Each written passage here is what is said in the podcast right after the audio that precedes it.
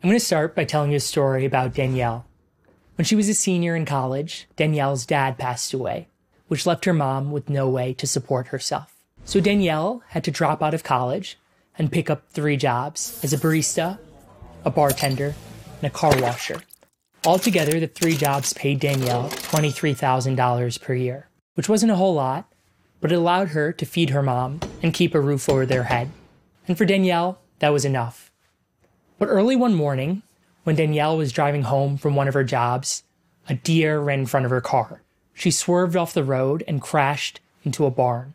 Now, Danielle doesn't remember exactly what happened next, but when she woke up in a hospital a few hours later, a doctor told her that she had damaged her brainstem and C1 vertebrae. Now, the good news is that Danielle was going to leave the hospital alive, but the bad news is that Danielle had $55,000 in medical bills. Now, Danielle tried so hard for the next two years to try and pay back that debt, but it was impossible. It was impossible for Danielle to pay back $55,000 in medical bills, earning just $23,000 per year. She felt trapped. One freak accident put Danielle on the verge of homelessness, hunger, and poverty. And when you're in Danielle's shoes, bankruptcy is a lifeline. It's a powerful legal tool that allows you to relieve your debt and re enter the economy. A medical emergency, a job loss, a divorce, these are financial shocks that could happen to any of us. And when you're living paycheck to paycheck and don't have a whole lot of savings, like so many Americans, a financial shock can ruin your life. Bankruptcy gives you a second chance. But when Danielle went to go find a bankruptcy lawyer, she, like so many others filing for bankruptcy, learned that it was going to cost her $1,500. She didn't have that kind of money. I mean, what a cruel irony. In America, it costs you $1,500 to tell the court that you have no money.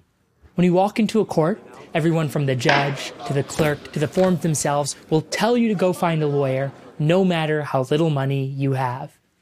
One of the great civil rights injustices in America is that we don't have equal rights under the law. What we have is equal rights if you can afford a lawyer. Whether you're evicted from your home in an abusive relationship or need access to bankruptcy, you have no right to a free lawyer in most civil cases. And because there aren't even close to enough pro bono or legal aid lawyers around, four out of five low income Americans can't get the legal help they need to access their civil legal rights. Four years ago, I helped start an organization to fight for a new civil right in America the right to solve your own legal problem when you can't afford a lawyer. We've started with bankruptcy. Our nonprofit, Upsolve, has built an app to help people file for bankruptcy on their own for free. People like Danielle. Our app asks people questions about their finances in language they can understand, and then uses this information to help generate their forms. Last year, Danielle used Upsolve to file for bankruptcy on her own for free. She got her final letter from the court, relieving all of her medical debt right after Christmas Day. Today, Danielle has the highest paying job she's ever had, and she's on track to finish her degree. There are so many opportunities to create a more just legal system by empowering people to solve their own legal problems whenever possible. This is especially true in non adversarial areas of the law. Things like no asset bankruptcies, uncontested divorces, and Social Security disability.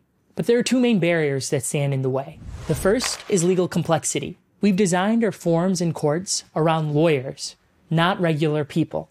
Many legal forms are like modern day literacy tests. When you can't understand them, you can't access your rights. Every year, poorly designed forms, courts, and processes deny millions of Americans their life, their liberty, and their property. Legal complexity is a civil rights injustice. To start solving this problem, we need to require basic user testing in courts and revise our assumption in areas of poverty law that everybody will be able to afford a lawyer. A second barrier is a closed culture. We've been met with pushback from some folks who believe that you need to go see a lawyer no matter what legal problem you have. Imagine you had to go see a doctor to cure a plain old headache rather than being able to buy Advil at your local pharmacy. Telling a person who is poor to go find a lawyer when they obviously can't afford one is out of touch, intimidating, unfair, and wrong. It's also a racial injustice. Black and brown communities disproportionately cannot afford the legal fees they need to access their civil legal rights. Many legal fees are like modern day poll taxes. When you can't afford to pay the fees, you can't access your rights. Now we have a decision to make about how open and equal we want our system of justice to be.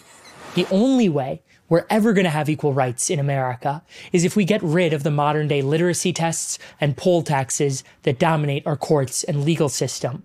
We need a new civil right in America the right to solve your own legal problem when you can't afford a lawyer.